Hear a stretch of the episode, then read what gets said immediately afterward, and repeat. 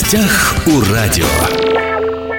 Здравствуйте, меня зовут Владимир Лозовой. Сегодня говорим о спорте. 20 медалей завоевали спортсмены Хабаровского края на международных спортивных играх «Дети Азии». Напомню, что эти соревнования прошли во Владивостоке, в них приняло участие более 3000 атлетов, и что важно, юных атлетов из 13 стран и 8 регионов России. Сегодня на студии Валентина Геннадьевна Мальцева, первый заместитель министра спорта Хабаровского края. Валентина Геннадьевна, здравствуйте. Здравствуйте. 20 медалей завоевали спортсмены Хабаровского края, как я сказал. Много это или мало? Как вы считаете, как заместитель министра спорта? Я хочу сказать, что мы очень довольны результатами наших спортсменов. Большое количество медалей было завоевано в плавании, в легкой атлетике, э, в боксе.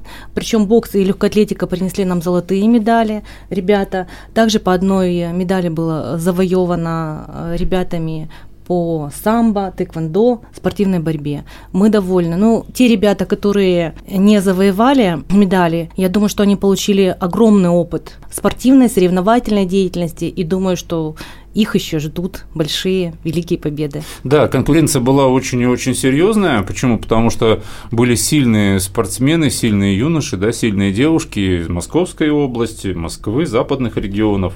Это связано в первую очередь с тем, уважаемые радиослушатели, что в результате вот этих санкций, да, введенных против нашей страны, выступать нашим спортсменам стало сложно, в том числе на каких-то международных турнирах. И поэтому сейчас все спортсмены, они стараются не упускать возможности принять участие в любых да, соревнованиях. А я думаю, что именно в том числе и поэтому вот этот турнир, эти игры, Дети Азии во Владивостоке, был достаточно представительный. Действительно, очень сильные спортсмены приехали с запада страны. И поэтому вот эти 20 медалей, которые мы завоевали, они нам дороги, потому что мы действительно соревновались с сильными.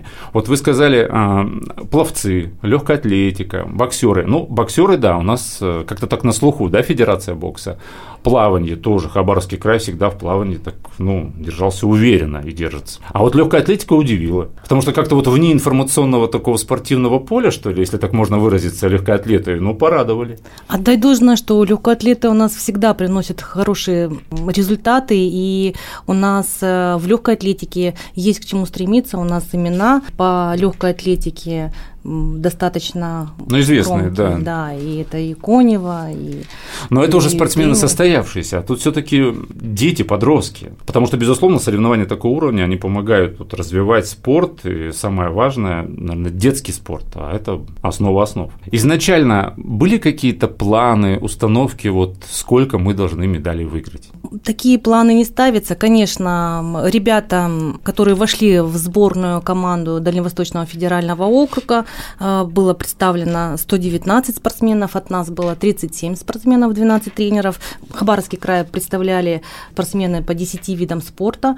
И, конечно же, все ребята, а, которые вошли в делегацию, они являются уже победителями и региональных, и межрегиональных, и, конечно же, они все ехали за победами. Вернулись все спортсмены уже с Владивостока? Да, потому вчера что в, бокс в субботу сегодня. было закрытие игр, соответственно, все уже в Хабаровске. Здесь как-то их чествовали, приветствовали победителей? А, Еще предстоит данное мероприятие. Планируем. Сейчас немножко пройдет определенное время, будут подведены итоги среди федераций. Вообще, если взять информационное поле, что касается спорта, у нас, конечно же, на слуху это Амур хоккейный клуб, да, СКА Нефтяник, хоккей с мячом, СКА Хабаровск, футбол, то есть профессиональные клубы.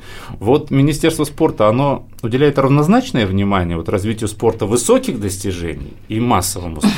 В спорте есть такое выражение «от массовости к мастерству». Конечно же, мы уделяем равнозначное внимание развитию и массового спорта, потому что именно из массового спорта готовится спортивный резерв для ребят, которые уже выступают на более высоких соревнованиях. Для развития массового спорта, конечно же, строится и много плоскостных сооружений. Это и физкультурно-оздоровительные комплексы открытого типа, и площадки для сдачи нормативов ГТО. Но также и строятся централизованные и специализированные а, объекты спорта, как Краевой дворец единоборств. Также у нас в городе Комсомольске строятся специализированные объекты. Это уже введен в эксплуатацию центр сложно-координационных видов спорта, и акробатика, которая очень популярна в городе Комсомольске на Амуре, и художественная гимнастика, и прыжки на батуте.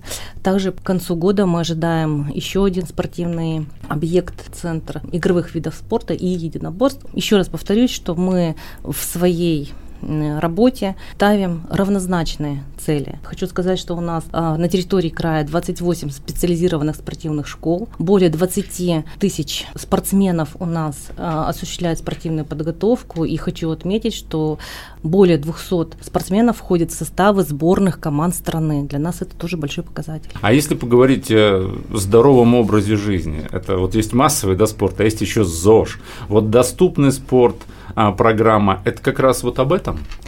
Мы с 2019 года реализуем федеральный проект э, «Спорт. Норма жизни», угу. где у нас за счет средств федерального бюджета осуществляется оснащение материально-технической базы спорта, отрасли спорта, но при этом Основная задача, как правильно и грамотно использовать вот эти объекты спорта, это уже задача региональных властей. И поэтому по поручению Михаила Владимировича разработан такой э, краевой проект «Доступный спорт», где основная задача, чтобы спорт был доступным и массовым. Угу. Ну, например? Это могут быть и организованные занятия с с профессиональными тренерами, с инструкторами по спорту по месту жительства. Это могут быть и самостоятельные занятия на плоскостных сооружениях. Активно мы реализуем проект э, с новым э, движением «Хабаровский край за здоровье», где э, граждане на площадках, уже полюбившихся площадках в городе Хабаровске, на арене Ерофеи и на стадионе имени Ленина могут заниматься различными видами и оздоровительной гимнастики, и йоги, и фитнес-клубы мы привлекаем, и очень популярны сейчас у нас стали танцевальные направления. Зумба. Зумба, бачата. Да, да, да, да, да. И так далее. Кто мог подумать, да, что вот эти танцы благодаря а... именно спорту станут известны, да? Очень известны. Хочу сказать, что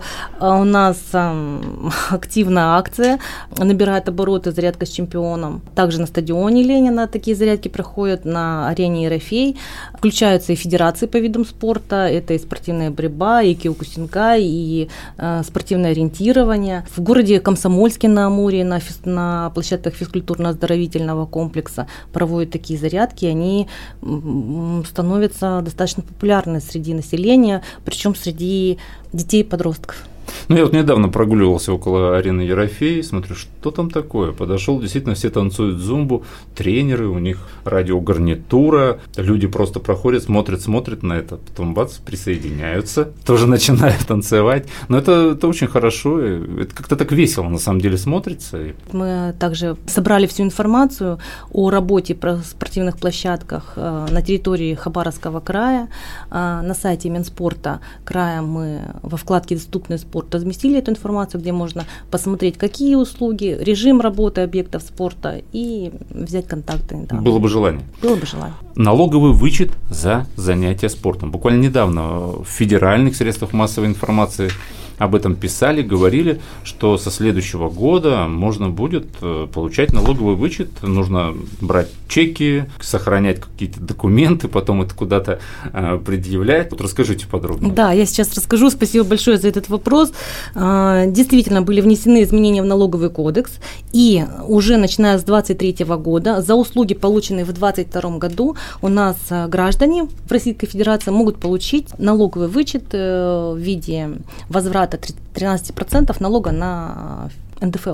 Одно из условий, конечно, э, гражданин должен быть трудоустроен, организация должна быть включена в перечень Министерства спорта Российской Федерации. Информацию это можно сразу хочу сказать посмотреть на сайте Министерства спорта Российской Федерации во вкладке э, налоговый вычет за занятия спортом и также на сайте Министерства спорта в основной деятельности налоговый вычет. То есть там все секции, все кружки, все фитнес-клубы, которые в этой программе участвуют, они там есть. Они на сегодняшний день у нас в этот перечень для получения налогового вычета за 2022 год у нас по Хабаровскому краю включено 47 организаций. Это физкультурно-оздоровительные организации и индивидуальные предприниматели, которые могут оказывать услуги. То есть Для получения налогового вычета все очень просто. Вы можете либо подать декларацию на сайте налоговой инспекции, либо подать заявление в организацию, где вы работаете. Причем документы очень простые. Это заявление, это договор на оказание услуг. Еще раз хочу обратить внимание, что услуги нужно получать по договору. Договор должен быть на руках, а, копии чеков. И если это вы получаете налоговый вычет за своего несовершеннолетнего ребенка, копию рождения о ребенке. Заработает это этот механизм с 2023 года, мы посмотрим, но наша задача сейчас больше вовлечь физкультурно-оздоровительные организации, активизировать их процесс включения в перечень. Чтобы те спортивные организации, которые есть на территории Хабаровского края, активно в этом участвовали. Да? Включались в перечень. Для этого мы должны сформировать свою информацию по краю до 1 октября.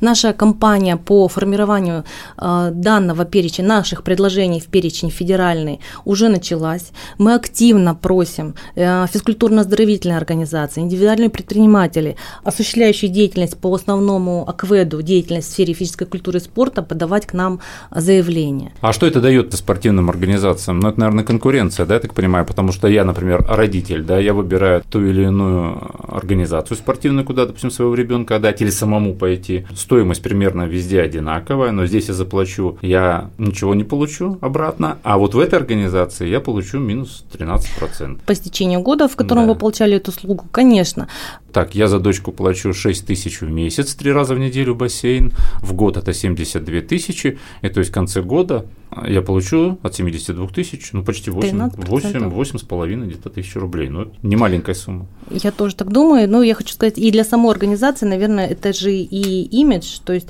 а, организация включена во Всероссийский реестр Министерства, решением Министерства спорта Российской Федерации. Это, наверное, и говорит о качестве оказываемых услуг и так далее. Ну и, конечно же, привлечение большего числа желающих заниматься физической культурой и спортом. Вы сказали, что с 23 года, с января начинается эта программа, но чеки хранить уже сейчас можно. Да. То есть, если да. кто-то их откладывал правильно делали. Договор если еще нет договора, то попросить договор в организации, где получается, оказывается услуга, и собрать все чеки. Ну, опять же, уточним, что это не только детей касается, и взрослых. Конечно, тоже. да. Не могу не спросить вас о том, как э, пройдет день физкультурника в этом году, потому что уже в эту пятницу в эту субботу, собственно, мы будем его отмечать. Традиционно день физкультурника отмечается во вторую субботу августа. В этом году он выпадает на 13 августа, данный день физкультурника. По традиции во всех муниципальных образованиях будут проведены спортивные праздники, это будет и пятница, и суббота, будут физкультурные активности, прием нормативов ГТО, открытые тренировки, ну, естественно, награждение работников отрасли. Ко дню физкультурника у нас подведены итоги лауреаты премии губернатора Хабаровского края в сфере физической культуры и спорта. Отмечу, что в этом году их всего три. А, сумма премии увеличена с 50 тысяч до 100 тысяч рублей. Три победителя – это учитель физкультуры э, общеобразовательной школы номер один города Комсомольска, это тренер-преподаватель спортивной школы Олимпийского резерва города Хабаровска и старший тренер-преподаватель спортивного клуба «Трансбункер» Ванинского муниципального района. На всей территории стадиона имени Ленина у нас будут организованы локации спортивные. Это и воздушная гимнастика, и йога. Это вот все вечером на стадионе имени пятницу. Ленина в пятницу. И гиревой спорт будет, и стрельба из лука, и баскетбол игры на улице. То есть основная локация это, это на набережная, спортивная набережная стадиона имени Ленина. Да, отмечу, что праздник будет продолжен, и в течение 13 августа, в субботу, также на стадионе Ленина продолжат работу и федерации, и фитнес-клубы у нас вовлечены тут. Территория напротив Ледового старого дворца и вот э, до пешеходного фонтана. Вот, вот на этой территории все, собственно, Абсолютно это и будет верно, находиться. Верно, да. Да. Сегодня на студии, уважаемые друзья, была Валентина Геннадьевна Мальцева, первый заместитель министра спорта Хабаровского края. Валентина Геннадьевна, спасибо, что пришли, нашли время. Спасибо. Уважаемые друзья, все записи наших интервью есть на SoundCloud, на всех подкастах. Восток России представлен во всех социальных сетях. Всего вам самого хорошего. В гостях у радио.